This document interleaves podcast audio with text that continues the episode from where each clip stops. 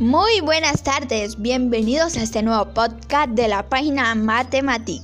Me presento, mi nombre es Juliana Trujillo de la institución educativa Escuela Normal Superior.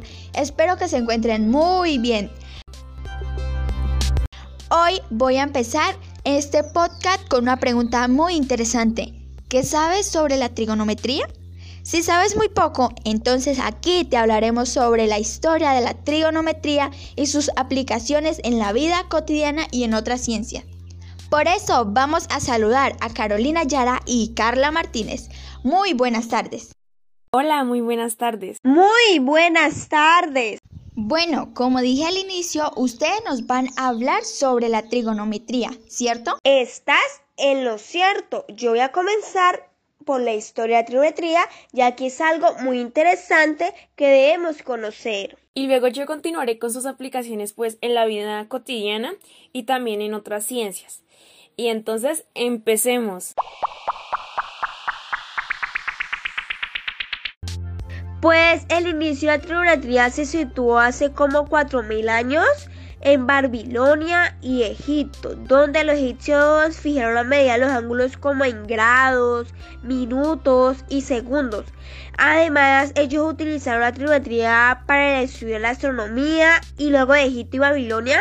El estudio de la trigonometría se asentó en Grecia, donde podemos nombrar al matemático y astrónomo griego Hiparco de Nicea, quien fue uno de los principales y más importantes desarrolladores de la trigonometría. Y en India y Arabia la trigonometría era utilizada en la astronomía. El primer uso de la función cero apareció en Shubat o Suat Sustrans, escrito en India del siglo 8 al 6 a.C. Y se desarrollaron en un sistema trigonométrico que estaba basado en la función cero en vez de cuerdas como los griegos. Esa nueva función era la longitud del lado opuesto a un ángulo de un triángulo rectangular de hipotenusa y al finales del siglo X ya se había completado la función seno y las otras cinco funciones trigonométricas.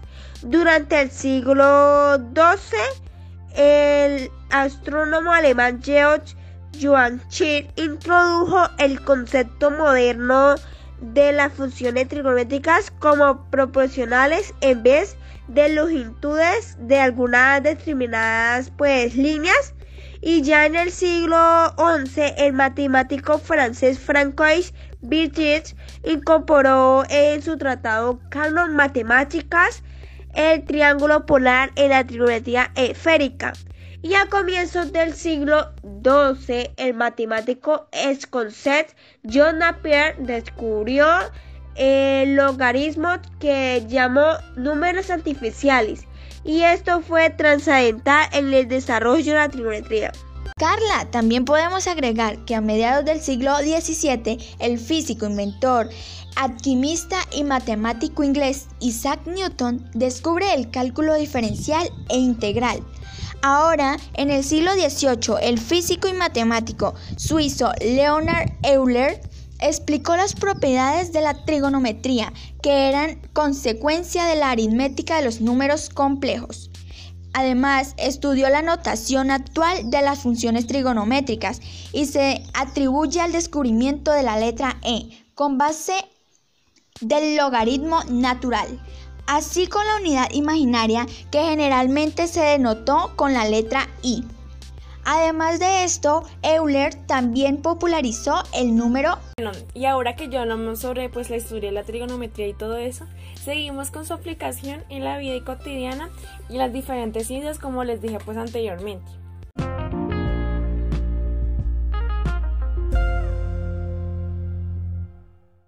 Eh, pues voy a empezar por las aplicaciones en la astronomía puesto que la trigonometría se usa para calcular la distancia del planeta Tierra al Sol, a la Luna, el radio de la Tierra y también para medir la distancia entre los planetas. Eh, para realizar estas mediciones, ellos se valen de la triangulación, eh, la, pues, la cual consiste en tomar distintos como puntos de referencia eh, de los cuales se desea medir y considerar uno de los vértices de los triángulos. Y ahí se saca la distancia de, pues, de un punto al otro. Bien podemos aplicar en la arquitectura en la cual la trigonometría nunca debe faltar, ya que su uso depende de la creación de planos y su posterior ejecución. La creación de una casa o un edificio debe seguir un parámetro específico. Por ejemplo, se debe medir cada ángulo de todas las paredes y las columnas con el objeto de evitar alguna deformidad que con el tiempo pueda hacer que el edificio se derrumbe. Y también no se nos puede olvidar que en la geografía también podemos aplicar la trigonometría, eh, ya que se usa para el cálculo de las distancias en un mapa. Es decir, se vale de los paralelos y pues de los meridianos para calcular la longitud. Ah, y no se nos olvide su aplicación en los videojuegos, puesto que la trigonometría se usa para programarlos. Por eso todo lo que se presenta en la pantalla requiere trigonometría. También en la física se utiliza pues en múltiples ocasiones, pero creo que una de las más conocidas es para medir la trayectoria. También vemos la aplicación de la trigonometría en el billar, un juego de mesa muy particular. Sí, el billar. Aunque tú no lo creas, la trigonometría también eh, tiene su aplicación en el billar ya que pues con base en el choque de las bolas se hace que vayan en una dirección en particular, pues creando unos ángulos específicos, los cuales estos ángulos son usados eh, pues por cada jugador para determinar cuál será su próximo movimiento. Así que si tú juegas billar, tú también estás haciendo uso de la trigonometría. También tenemos la aplicación de la trigonometría en el tráfico, en el arte, en la medicina, en la navegación y así como estas que acabamos de nombrar, existen múltiples aplicaciones de la trigonometría.